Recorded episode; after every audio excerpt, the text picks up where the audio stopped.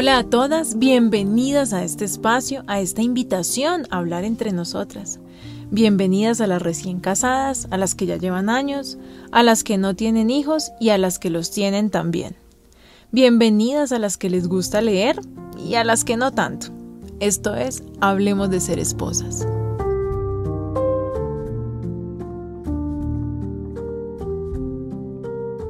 En el episodio anterior me comprometí contigo en que te iba a hablar de un libro que recomiendo mucho. Ese libro se llama Los cinco lenguajes del amor. Y bueno, como lo prometido es deuda, eh, quiero contarte que es un libro que se escribió, creo que ya te lo había contado, en 1992, o sea, hace 30 años. Y la verdad, yo lo vine a conocer hace muy pocos años atrás y me hubiera encantado tener la oportunidad de leerlo desde muy joven o aún, ¿por qué no desde niña? Porque son de esos libros que realmente son herramientas, ¿no? Muy prácticas que se pueden explotar para mejorar nuestras relaciones interpersonales. No sé si les pasa que hay libros o frases motivacionales muy buenas, veraces, que uno las escucha o las lee y dice, wow, pero son difíciles de de poner en práctica. Aunque uno las comprende, uno dice, ok, sí, mm, por decir algo hay que amar, hay que perdonar, ok, pero ¿cómo lo hago? Bueno, en, en este caso no es así. O sea, este sí es un libro que uno puede leer y puede irse identificando y puede identificar a las personas que nos rodean y puedes identificar a tu pareja y, y vas comprendiendo y vas entendiendo ay, ok, o sea que este es el lenguaje de amor de mi esposo, ¿no? Por ejemplo. Pero mm, yo sé que muchas no van a tener el tiempo de leer el libro eh, o no lo van a hacer porque lastimosamente no tenemos la cultura, ¿no? De, de, de leer. Hoy en día tenemos tantas ocupaciones que no es fácil tampoco sacar el tiempo para leer un libro de principio a fin. Mm. Entonces, bueno, pues para eso se inventaron estos espacios. Yo voy a hacer mi mejor esfuerzo por resumírtelo, aunque igual te recomiendo que leas el libro, te recomiendo que, eh, que lo puedas conseguir. Es un libro supremamente económico, pero si no, eh, sí te recomiendo que te concentres en lo que te voy a decir y bueno, que sea de revelación para tu vida y para tu matrimonio. Conozco una persona que leyó este libro y después yo le pregunté, oye, ¿y cuál es el lenguaje de amor de tu esposo? Y me dijo, ay, no, no sé, yo solamente vi el mío. Y le dije, ok, ¿y se lo contaste a él? Eh, no, no, nunca le comenté que, que había leído el libro. Entonces, aunque ella sí lo leyó, mm, pues no lo practicó, ¿no? No aprovechó ese material. Entonces, mi invitación es a que aproveches este material. Mm, que, que, lo, que lo puedas poner en práctica. Recuerdo que una compañera en mi escuela de teatro me dijo un día, ay Lina, qué pereza tú. Siempre que te lees un libro dices, ay, este libro me cambió la vida. Y yo me puse a pensar y dije, pero por supuesto, cada vez que tengo la oportunidad de leer un libro de principio a fin, no va a ser un tiempo perdido.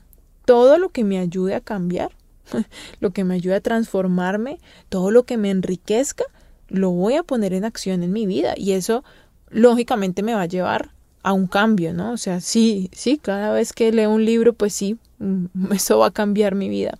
Y este libro, pues no fue la excepción. Y no solo cambió mi vida, sino que cambió mi manera de relacionarme con mi esposo. Cambió mi manera de comunicarnos el amor. Y, y pues por eso es que insisto tanto en que lo puedas conocer y tener esta herramienta. ¿Quieres que te explique el libro aquí? Pues esta es nuestra cita. Te advierto que se quedarán muchos detalles importantes, ¿no? Tal vez disfrutarías leer el libro, pero voy a hacer mi mejor intento por resumirte esta técnica, ¿no? Ya que es imperativo que tu relación comience a mejorar. Ay, qué tal esa palabra tan elegante, imperativo. El autor de este libro se llama Gary Chapman y es un consejero matrimonial.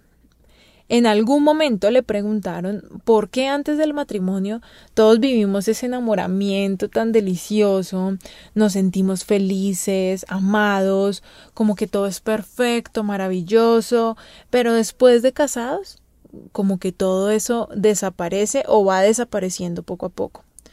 La respuesta a este inconveniente que vivimos casi que todas las parejas se puede resolver entendiendo la manera en que los seres humanos expresamos y recibimos el amor. Si queremos que nuestro esposo entienda que lo amamos, necesitamos hablar su lenguaje de amor. Y tú me dirás, ¿cómo así, Lina? Ya voy, ya te voy a explicar. Hay cinco diferentes lenguajes o manifestaciones de amor.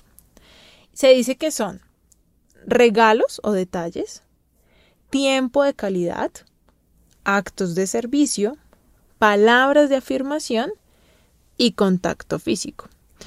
Uno como que alcanza a intuir por los nombres mm, como de qué se trata, ¿no? Regalos o detalles, tiempo de calidad, pero hay otros que son un poco más difíciles de entender como actos de servicio. No te preocupes que te los voy a explicar. Te voy a explicar cómo puedes descubrir el de tu amado y el tuyo y cómo ponerlo en práctica y, también te voy a contar un poco mi caso. Porque el punto es que si no hablamos el lenguaje correcto entre los dos, va a ser como que tu esposo habla francés y tú le contestas en inglés. Los dos están hablando, sí, están diciendo lo que sienten, sí, pero no entienden, no se entienden el uno al otro. Quiero aclarar que todos los seres humanos hablamos los cinco lenguajes, pero siempre tendremos uno que es más preponderante. Oh, otra palabra elegante.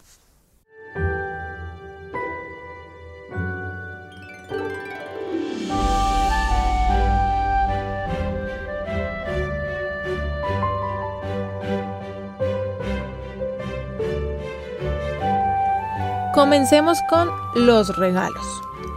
En todas las culturas antiguas, cuando se encuentra arqueología ¿no? sobre ellas, se ha visto que las personas se daban obsequios, o sea, se daban regalos y esto es algo que los seres humanos pues siempre hemos hecho. Ojo que no estoy hablando de cosas costosas, ¿no? No estoy hablando de que toca estar cambiando de iPhone porque si no mi esposo ya no me ama, no. Pero cuando a uno le dan un regalo, ¿cierto? O un detallito, lo que lo que la persona que recibe el regalo siente es pensó en mí soy importante para él o para ella, porque cuando no estaba conmigo pensó en algo para mí. Bueno, les voy a confesar que este es mi lenguaje de amor. Yo amo dar regalos. A veces he viajado y he gastado más dinero en regalos para otros que en cosas para mí, aunque mi esposo diga lo contrario. Pero no soy capaz de viajar y llegar y no traerle nada a la gente que amo. No soy capaz de ir de visita y llegar con las manos vacías. Y si veo algo así que me parezca wow para mí, pero sé que a mi amiga le encantaría tenerlo, pues compro dos. o sea, es, este es mi lenguaje de amor. Es mi manera en la que yo le digo a las personas eh, que los amo, pero también es la manera en la que yo me siento amada. Y si es mi cumpleaños, por ejemplo, y no me das ni una chocolatina, uy, a mí me duele hasta el alma. y si el regalo está bien empacado, ¡ah! mejor, o sea, significa que además de que pensaste en mí, te tomaste el trabajo de comprarlo, de traerlo, pero además también te tomaste un tiempo extra en empacarlo. Mira, de verdad, ya, me enamoré. Entonces, si tu pareja habla ese lenguaje, seguramente en el noviazgo siempre te daba muchos detalles, ¿no? O tú ves que le compra cosas a la gente, es detallista lo cual me parece que no es tan común en los hombres, pero puede ser. El segundo lenguaje del amor es el tiempo de calidad. Estamos familiarizados con esta expresión, sobre todo cuando hablamos de crianza, ¿no? Como que nos han enseñado que no se trata de cuánto tiempo paso con mis hijos, sino que ese tiempo sea de calidad.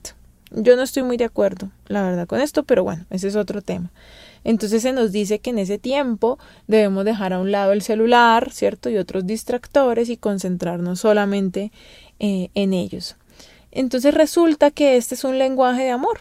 Hay gente a la que le gusta que le dediquen tiempo, que uno esté pendiente de ella. ¿No les ha pasado? Yo creo que con las abuelas, por ejemplo.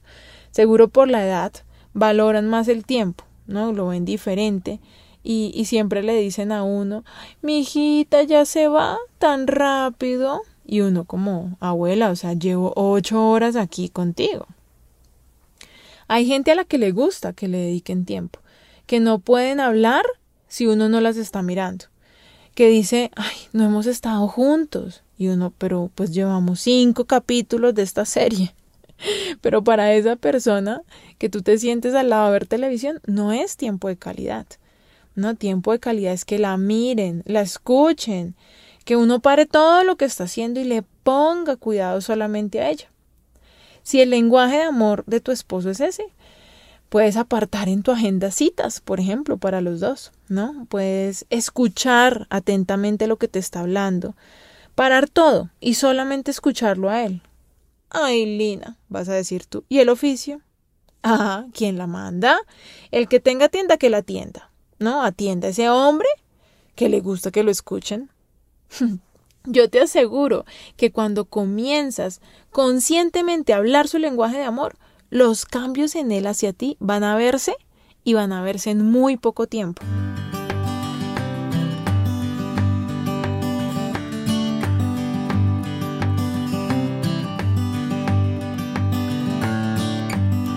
Otro lenguaje de amor son las palabras de afirmación. Es esa gente que siempre te está diciendo cosas bonitas, y la verdad, lo confieso, es el lenguaje que más me cuesta hablar y que estoy aprendiendo apenas eh, a dejarme amar de esa manera y cuando veo que alguien es así, pues también como ser intencional en la manera que le hablo. Porque la verdad, cuando a mí alguien me, me dice, ay, tan linda, pero lo máximo, pero no hay nadie como tú, pero ¿por qué? o sea, yo, yo lo escucho así. Y yo siento como, ay, no, tan lambón, ¿no? Tan, tan sapo que no me diga cosas. A mí me parece como incómodo, porque de todos los lenguajes es el que menos tengo. No me gusta, o sea, para mí no me comunica. Como te digo, me hace sentir es incómoda, pero he tenido que aprenderlo porque tengo amigas que hablan así, entonces después de que me dicen muchas cosas bonitas y de pronto yo no les digo nada, yo me siento mal y digo, oye, no, tengo que decirle algo bonito. Entonces hago como el esfuerzo, ¿no? Y le mando un audio, le escribo y le digo, eh, amiga, eh, admiro mucho tu manera de, ¿sí? Y, y, trato de, hablar ese lenguaje de amor porque sé que para esa persona es importante lo que se le va a decir. Además es esa gente que cuando no le dices eh, las cosas o de pronto le dices algo malo, se lo toman muy a pecho. O sea, se sienten profundamente ofendidos. Es esa persona que le gusta que lo reconozcan, ¿no? Que está bonito, eh, que le gusta que le digan, lo vas a hacer bien, vamos, vamos, que tú puedes. O qué lindo que te quedó esto que hiciste. Con los niños funciona mucho, ¿no? Cuando hacen un dibujito así sea una bobada, pero uno le dice, ay hijo, te quedó precioso y el, el niño se siente amado. Bueno, hay gente que, que habla ese lenguaje. Las palabras de afirmación son esas palabras que construyen, ¿no? Que edifican, que levantan, que dan esperanza. La verdad es que todos necesitamos en algún momento que nos hablen de esa manera. Pero hay personas que las necesitan de verdad porque ese es su lenguaje de amor. Todos los seres humanos necesitamos sentirnos valorados y cuando alguien te da las gracias, te pide perdón, ¿no? Te reconoce con palabras tu trabajo, tu esfuerzo, pues eso es amor, eh, pero es un lenguaje de amor. Entonces, si tú eres de las personas que siempre está diciendo cosas afirmativas y bonitas a quienes te rodeas y amas, tal vez ese sea tu lenguaje de amor número uno, ¿no? Como el que más, eh, más fuerte es en ti. Pero si tu pareja se queja de que no le reconoces lo que hace, que, que no eres agradecida, o dices que tú nunca dices que me amas, y tú dices, no, pues yo sí te lo dije, hace un mes, pero te lo dije. Tal vez ese sea su lenguaje de amor. Si es su lenguaje de amor, vas a comenzar a ser intencional cuando le hables. Vas a tener que tener más cuidado, que otras de nosotras a la hora de decirle algo no tan chévere o de corregirle algo, porque lo va a tomar como algo muy serio. Tal vez te va a tocar hacer el conocido sándwich. Yo lo aprendí hace poco en una materia de psicología que estaba viendo por ahí en algo que estoy estudiando. Dice que es como que dices algo positivo, que sería el pan, luego dices el jamón, que es lo negativo, que es lo que finalmente necesitas comunicar, y luego pones el otro pan, que es que dices otra cosa positiva. Es desgastante, ¿no? Pero pues, ¿quién te manda? Ya te enamoraste del que le gusta que le hablen bonito. Obviamente, a todos nos gusta que nos hablen bonito. Y yo pienso que es una responsabilidad social, no ir por la vida diciendo lo que pienso sin importarme cómo se sientan las otras personas. En ocasiones es más fácil hablarle bonito a los de la calle que a los de la casa. Impresionante esto. Y eso es algo que debemos corregir ya. O sea, con el vecino podemos ser súper amables, ¿no? Pero al esposo le hablamos con palabras ásperas. Y, y de verdad que esto deberíamos mm, como ser más conscientes de eso y cambiarlo.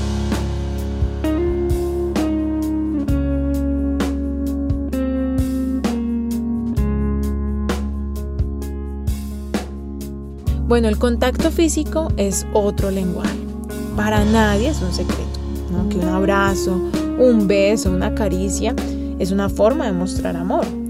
Por eso esta pandemia es como tan difícil, ¿no? Fue tan difícil, sobre todo para los latinos, que somos abrazadores, que nos gusta agarrar cachetes, ¿no? Que sobamos el pelo, como que, uy, como que nos gusta pechichar a los otros y nos dio duro y nos hizo falta. No sé tú, a mí me encanta abrazar, pero ese no es mi lenguaje de amor principal. Imagino que para los que sí, el no poder abrazar por la pandemia debió afectarles más que a otros. Por eso no podemos juzgar a nadie por cómo reaccionó en la pandemia o cómo está reaccionando ahora, porque para todos y para cada uno pues fue diferente. Hay estudios que demuestran que los bebés, cuando son abrazados, cuando son cargados, ¿no? De niños o de adultos, son más estables emocionalmente, porque se sintieron amados desde pequeños. Por supuesto que este lenguaje de amor es delicioso en el matrimonio, porque es una expresión de amor que solo podemos tener entre los dos. La intimidad sexual es deliciosa entre los casados, los masajes a la pareja, agarrarnos de la mano, darnos besos. Cuando en la calle a mí un tipo me mira así como, mmm, como coquetón, yo agarro a mi esposo y le zampo un beso así apasionado de telenovela. Y mi esposo queda como, uy, ¿qué pasó? Quieta, aquí no. y yo le digo, no, no, es que ese tipo me está mirando. Y ya, siempre deja de mirar. O sea, el, tipo entiende que estoy enamorada y que no, gracias, ya tengo lo que necesito, no hay nada que me puedas ofrecer. Como que el mensaje es clarísimo. Entonces, este lenguaje da un mensaje muy claro, ¿no? De amor, de pasión, como lo hablábamos antes en el capítulo del amante. El contacto físico es como lo que más hace que estemos atraídos el uno por el otro. Así que si este es el lenguaje de amor de tu pareja, no solo eh, teniendo relaciones sexuales, ¿no? Lo puedes demostrar, aunque por supuesto que también, pero lo puedes abrazar, ¿no? Puedes sobarle las orejas. Pues, ¿qué te cuesta de vez en cuando un masajito? Demuéstrale en su lenguaje de amor que lo amas.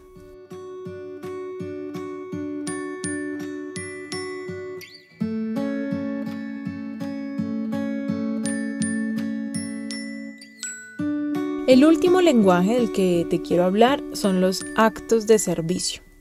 ¿Para ti es claro? No sé por qué para mí no fue tan como tan fácil de entender.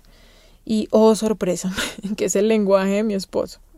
Es como es como que puedo hacer cosas para que la otra persona se sienta mejor. Cosas como cocinarle, lavar los platos, arreglar algo que se le dañó, Mm, ofrecerse a sacar la basura y sacarla con alegría, ¿no? Como, ay, no, tranquilo, yo saco la basura. Confieso que para mí esto es rarísimo, o sea, yo no sabía que eso era amor, ni si alguien hace eso por mí yo siento, pues, como que me está amando, no. Te voy a contar.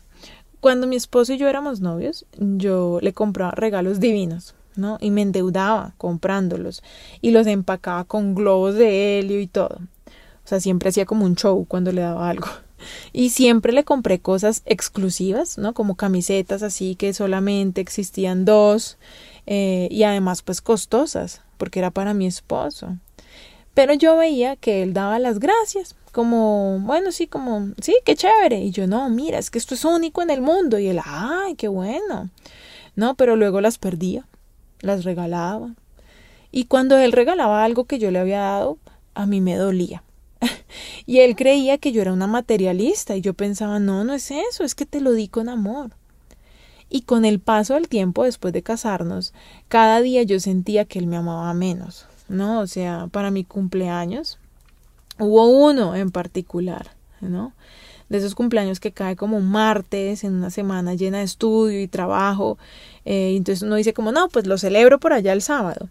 Y entonces ese día me levanté, esa mañana, porque iba para mi escuela de teatro a clase, y mi esposo me dijo, feliz cumpleaños, nos alistamos y salimos, ¿no? Y, y el tipo no me dio nada de cumpleaños.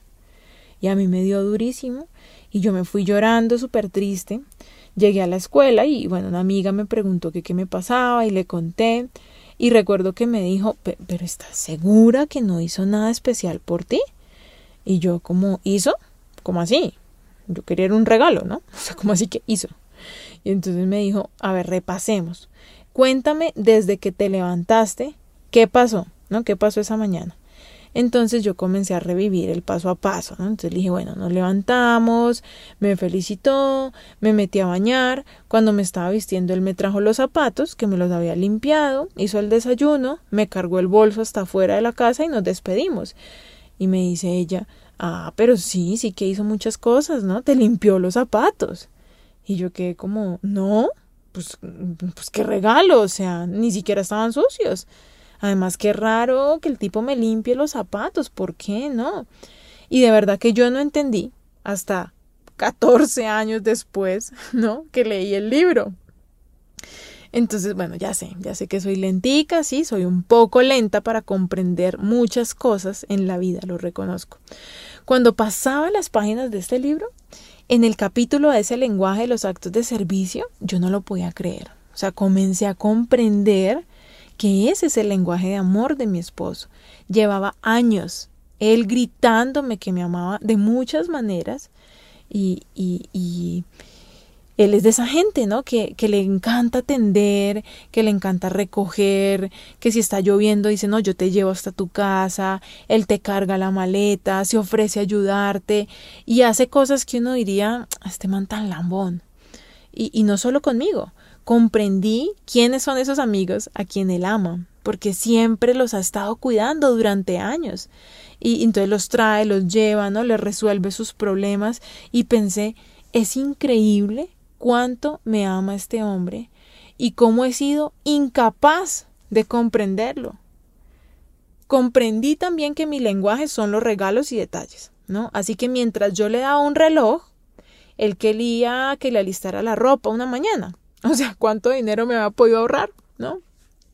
Y mientras él me limpiaba los zapatos, pues yo quería que me comprara unos nuevos. O, por lo menos, no sé, una taza, ¿no? Unas medias, un, un esfero. Estábamos hablando lenguajes diferentes. Mientras él hablaba en inglés, yo hablaba en francés. Y no nos estábamos comprendiendo, aunque los dos nos estábamos diciendo que nos amábamos. Entonces la pregunta que yo te hago es, ¿y tú? ¿Y con tu pareja qué? ¿Qué lenguaje estás hablando? ¿Qué lenguaje te habla él? Deja, déjame darte un ejemplo más. Este ejemplo lo cita el autor en otro libro que se llama Los cinco lenguajes del amor de los niños, que también me lo leí porque sirve para descubrir e identificar el lenguaje de amor de tu hijo o de tus hijos. Aquí el autor ¿no? da un ejemplo de pareja y cuenta una historia de la vida real donde es un esposo que se queja de que su esposa era desordenada en la casa, eh, que ya no arreglaba nada, que no hacía oficio y se iban a separar porque él no quería convivir con una mujer así. Entonces cuando yo leí eso yo decía, pues yo pienso que el tipo es un machista, ¿no? Que no quiere esposa sino empleada. Y pues no, o sea, si no le gusta la cama extendida, pues bien puede atiéndala, ¿no? Si a mí me hubiera pasado eso, Esa sería la pelea con mi esposo. O, o que venga su mamacita y se la atienda. Yo tengo cosas más importantes que hacer. A mí no me esté mandando a hacer oficio, consígase una empleada. Pero lo que pasaba aquí es que el lenguaje de amor de este hombre eran los actos de servicio. Su problema no era de orden o de perfeccionismo o, o, o porque fuera un machista. Era que su tanque de amor estaba vacío. Ah, bueno, porque el autor habla de eso, ¿no? De que todos tenemos un tanque de amor que necesita ser llenado. Y ese tanque se puede llenar mejor y más rápido con el lenguaje de amor de esa persona. O sea, para mi esposo, entre un iPhone y que le tienda la cama, su tanque de amor se llena más efectivamente si le tiendo la cama. Le cocino rico y le hago un masaje. Pues allá él, ¿no? Yo prefiero el iPhone y no por materialista. Aquí la clave, ¿no? Es esta. Al conocer el lenguaje de amor de tu esposo, vas a poder llenar su tanque con menos esfuerzo. Lo vas a hacer intencionalmente de manera que él se sienta especial. Y al identificar tu lenguaje, vas a entender por qué te sientes poco amada o por qué tu tanque está vacío. Vas a contarle a tu esposo cuál es tu lenguaje de amor y le vas a dejar en claro que es importante para ti que esa necesidad sea suplida. O sea, yo le tuve que decir a Jorge, mira, no es materialismo, ¿no? Es que para mí es importante que me des un regalo porque cuando tú tienes un detalle conmigo, eh, cuando tú sales a la calle y me traes una empanada, yo siento que cuando estabas lejos de mí estabas pensando en mí. ¿Viste? Entonces yo le expliqué a él ¿no? Le conté todo lo que te he contado del libro y él también identificó y me decía, sí, ese es mi lenguaje de amor. Y también pudo comprender el mío. Entonces él sabe, ¿cierto? Si le doy un regalo, él ya sabe que yo le estoy diciendo que lo amo. Y por supuesto, eh, pues yo tengo con él actos de servicio, ¿no? Ahora yo sé que si me limpia los zapatos no es un raro o un lambón, sino que de verdad me ama y me lo está diciendo a su manera. Pero él sabe también que si me da un regalo, pues obtiene más puntos, ¿no? Como que llena mi tanque más rápido.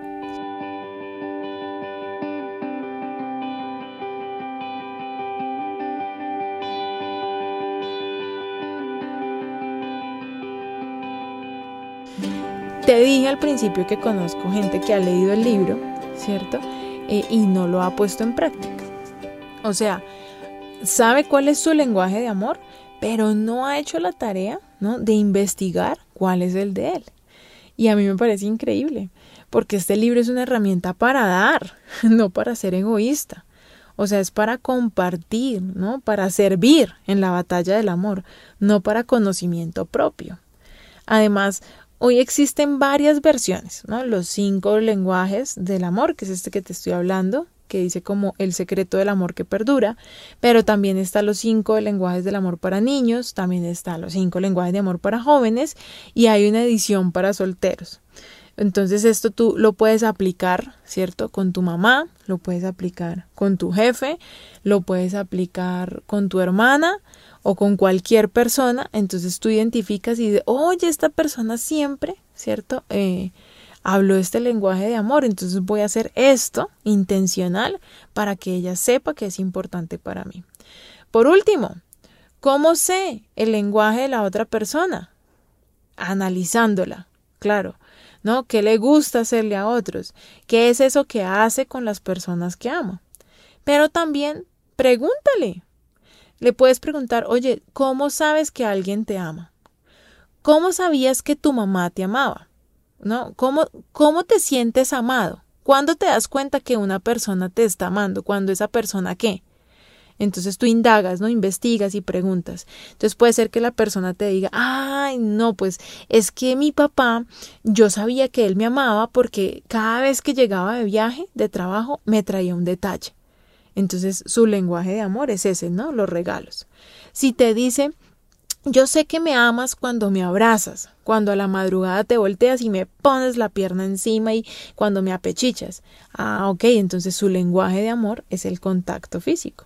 Y así, uno a uno, ¿no? Puedes preguntarle a tus seres amados, a tus cercanos, pero sobre todo a tu esposo, para que ese amor de novios perdure o se reviva para que no tengas necesidad de buscar en la calle, pero tampoco vivir pues como con ese vacío, para que no te dejes llenar de cuentos de otro en la calle. Tal vez por años tu esposo te viene gritando que te ama en un lenguaje que tú no entiendes y te parece que tu ex sí te amaba y te había podido ir mejor con él y, entonces te creas toda una fantasía, ¿no? De cómo hubiera sido tu vida con esa otra persona, porque tu ex tal vez sí hablaba tu lenguaje de amor, aún sin saberlo. O tal vez ese compañero de trabajo que te parabolas, que tú crees que él sí te escucha cuando hablas, mientras que tu esposo no. Como ves, el matrimonio tiene muchas trampas, pero también hay muchas herramientas que algunas parejas han puesto en práctica, ¿no? Durante años. Y por eso parece como que a ellos sí les funciona y a mí no. Como que no, es que ella sí está bien casada. En cambio a mí, uy, mire lo que me tocó, ¿no? Como que ella se casó con el príncipe y a mí me tocó el sapo. Pero no es así.